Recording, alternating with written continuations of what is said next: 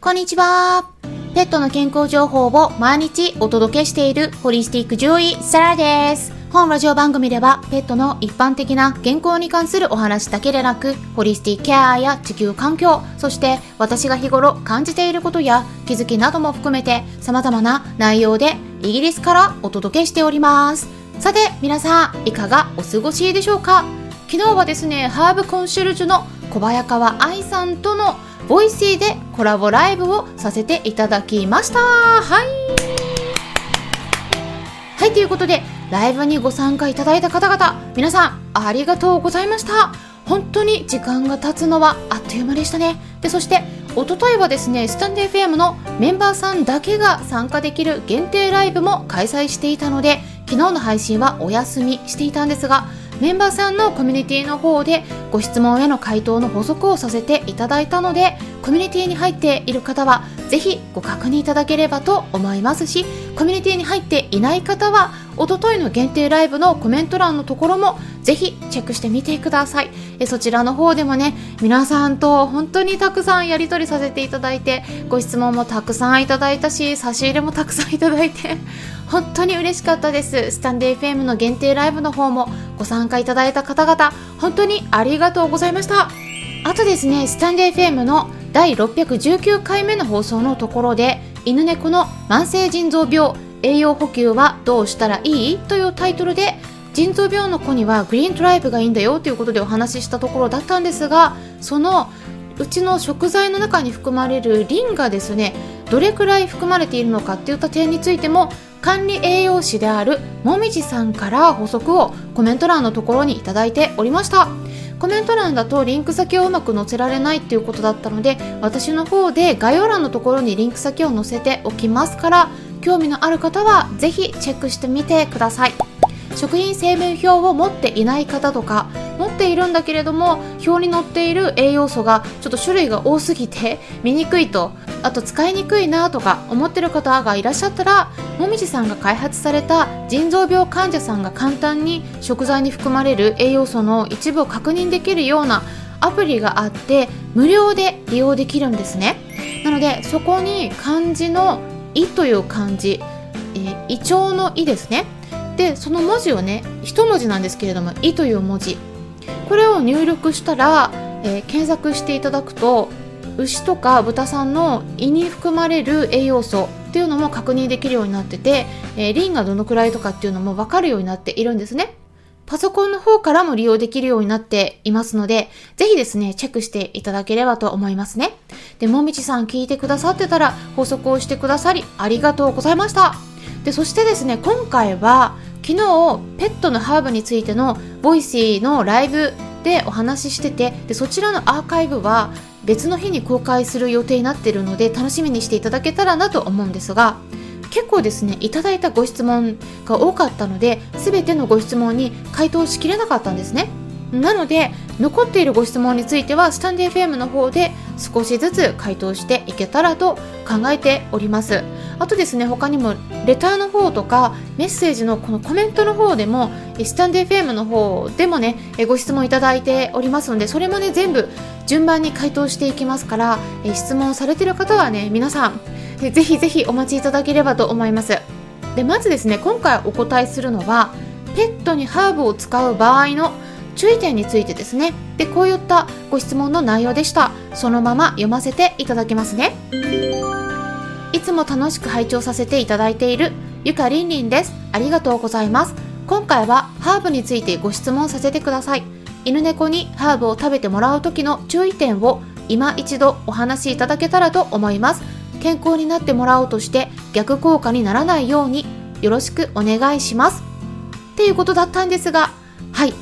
これはですねすごくいいご質問で他の飼い主さんも知りたい内容だと思うんですよね。なので簡単にポイントをお伝えしたいなと思うんですがまずですね先に注意点ですね。うん。これはねできるだけやらない方がいいよっていう方法があるんです。はい。なのでそれをお伝えしますとここですねまず誤解されないように注意深く聞いていただきたいんですが初心者の場合は乾燥させたハーブを利用するのは注意した方がよくて特にオスのワンちゃん猫ちゃんで尿石症の問題を抱えている場合はドライハーブそのもののパウダー状になっているものを適当にフードに振りかけるっていうことは避けた方がいいです。なぜか言いますとハーブの多くの種類っていうのはおしっこをアルカリ性にするんですよね。皆さんなんとなくですねアルカリ性にする食品って体にいいようなイメージがあるかもしれないんですがそれは人間の話であってワンちゃん猫ちゃんの場合はおしっこは弱酸性がベストなんですね。弱酸性にしておかないとアルカリ性に偏るとストロバイトって呼ばれるタイプの結晶が増えやすくなってきてしまいます。自然だから大丈夫って思われがちかもしれないんですが特にオスの尿石症の問題を抱えている子に与える食事って本当に命取りになるんですね。なぜオスの子かっていうと尿道が狭いからです。おしっこの中で結晶が増えると今度ですね結石石になるんですね。でそれがね石って言ってもこう見た感じの石ではなくて砂みたいになるんですけれどもそれがですねたくさん溜まると尿道に詰まります。でそうするとですねおしっこが出なくなります。これ本当に苦しいです。お腹痛くなります。膀胱がパンパンになりますのでそれで夜間の救急動物病院に担ぎ込まれるケースを私は何度も見てきました。で食べている食事っていうのは必ずしもですねペットフードだけではなくてよくある例としては両方食を食べないからといって人が食べる食事を混ぜてたりしてでその結果、まあ、そういう状態になったり他にはですね手作り食でも、ま肉が少なくて野菜が中心になってたりそこにハーブを追加していた例もあってこれ本当に危ないんですね。特に乾燥させた食品を与える場合は注意してください。これはもうハーブに限らないんですけれどももうね煮干しとか鰹節は本当にてきめんですからね。もうこれマグネシウムとかねストロバイトの原料になっている成分が豊富に含まれているし乾燥してるのでこれね本当にちょっと与えただけでもこういう状態になってもう手術が必要になった例も知ってるのでね私本当にこれはね気をつけていただきたいなって思うところなんです。だから誤解してほしくないなって思うんですがハーブをね絶対に与えてはいけないということではないんです。あの特にハーブティーとかだったらねほとんど大丈夫なんですね。これはね薄まってるからなんです。でもそういう、まあ、あとはフレッシュな生のハーブとかそういうね水分が豊富な食材であればいいんですけれどもこのドライとか乾燥させたハーブになっているとですねもう水分が飛んでる分濃縮されているんですね。ここが要注意なんです。特に体の小さな超小型犬とか小型犬そして猫ちゃんの場合は体が小さいので私たち人間の感覚でこれぐらいちょっとだからいいだろうって思ってるとそれがですね濃縮されているので全然ちょっとにはなってなくてもうそれが命取りになるんですね本当に。だから時としてですねこのハーブっていうものも特に濃縮させている乾燥させているものになってるとパウダー状とかドライハーブになってるとですね、まあ、そのドライハーブもハーブティーとして使う分にはいいんですけれどもそのものをねパウダー状にして与える場合ですね。これはですねお薬のように効果を発揮することもあるんです。なんだけれどもその反面量に気をつけないと逆に悪い影響を与えることもあるというのをぜひ知っておいてほしいなと思います。結構ねほんと目分量とかもうスプーン1杯とかっていった感じでね適当に与えてる方もいらっしゃってこれがね大型犬が相手ならいいんですけれどももう小型犬とかね猫ちゃんになってるとそうやって与えている方のねワンちゃん猫ちゃんのおしっこの pH っていうのは8とか9とかになってアルカリ性になっててもうすごい偏ってくるんですね。ですからね特にもうスピルリナっていうのもかなり強力にアルカリに傾けますからもう特にそのハーブも選ばないといけないし量にも気をつけないといけないという点ぜひ注意点として知っていただければなと思います。で何度もねお伝えするんですけれども与えてはいけないっていうことではないんです。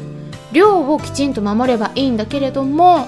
あの特に体の小さな子そして初心者の方ですね。この辺をねよく理解されてない方はもうぜひねちょっと避けていただいてた方がいいですね最初は。でハーブの種類によってはね本当に必要な量って少量だったりするのでね過剰に与えているっていうことに気づいてない方が本当に多いので、えー、きちんとね勉強して量も測って与えていくっていうことね特にその濃縮させてる乾燥させたハーブのパウダー状になっているものとかチンキもそうなんですけれどもその辺もね初心者の場合は最初はその辺ぜひ気をつけて避けていただいた方が無難かなというふうに思っております。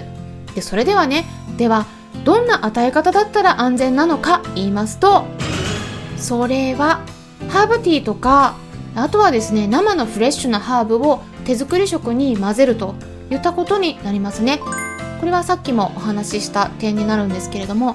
ハーブティーがねやっぱ一番薄いですからね安全になります。その分ね逆を言うと効果が出にくいっていうこともありえるんですけれども、まあ、一番安全ですから初心者向けになります。でこのハーブティーだったら普通にカモマイルとかペパーミントなどのハーブティーを作ったりした後にそこにお水とかお湯を足して3倍希釈するんですね。例えば沸騰させたお湯 200cc をドライハーブ小さじ1杯分にかけてですね。で5分間蒸らしてハーブティー作りますね。でその作ったハーブティーを 50ml だけ取り出して別の容器に入れます。でその容器の中にお湯をですね 100ml 足したらこれ全体量が50プラス100で 150ml になりますね。っていうことはもともとのハーブティーは 50ml なのでその3倍量になってますからこれは3倍希釈ということになるんですね。でそしたらそれをですねかき混ぜて薄くしてるもののハーブティーだったら普通に与えて大丈夫です。でそれが一番最初は与えやすくて安全な方法になります。あの現役でねハーブティーそのまま与える方法もあって以前ですねメンバーさん向けにそれぞれの体重別の量っていうのも文字でもねお答えしてお伝えはしてあるのでメンバーさんだったらぜひですね過去の私がお伝えした量について確認していただければと思います。コミュニティに入っていれば過去のタイムラインの方を探っていただければ見つかりやすいと思いますのでぜひコミュニティに入っていただくとそういった過去の内容も私がお伝えした内容について文字の方で見ることができるようになると思いますのですごく便利だと思いますよ。でそれがね一番最初本当与えやすくて安全なのでおすすめです。でハーブティーはね私たちが飲んでいるハーブティーであればもうそしてねカフェインが入っていなければほとんど安全に与えることができます。カフェインがね入ってないことはぜひ確認してくださいね。でこのカフェインが入っている例えば緑茶とかもハーブティーになるんですけれどもこれね本当は与えられるんだけれどもちょっと注意が必要だしあとちょっと日本の緑茶はね欧米よりも濃い傾向があるので初心者にはおすすめしていません。今まで試したことがないけれどもちょっと試してみたいと考えている方がいらっしゃったらですね、まあ、一般的なハーブティーっていうのをねぜひ取り入れてみてください。でハーブティーで気になっている商品があって、まあ、これは大丈夫なのかなと疑問に思っていることとかがありましたらご質問いただければサポートさせていただきます。ということで今回の回答が質問してくださったゆかりんりんさんにとってそしてハーブの取り入れ方について知りたいと思われている他の飼い主さんにとっても参考になれば嬉しいです。他にも何か知りたいこととかご意見ご感想などがありましたらお気軽にコメントしてみてください。これからもためになる情報を発信していきますのでよろしければいいねボタンのクリックをしていただいたりフォローしてくださると嬉しいですしもしも周りにこういった私がお届けしている情報に興味のありそうな方がいらっしゃったら紹介してもらえたらさらに嬉しいです。いつも私の Twitter の方をリツイートしてくださったり Instagram の方もいいねボタンを押してくださったり紹介してくださってる方々本当にありがとうございます。励みになっております。それではまたお会いしましょう。ホリスティック獣医サラでした。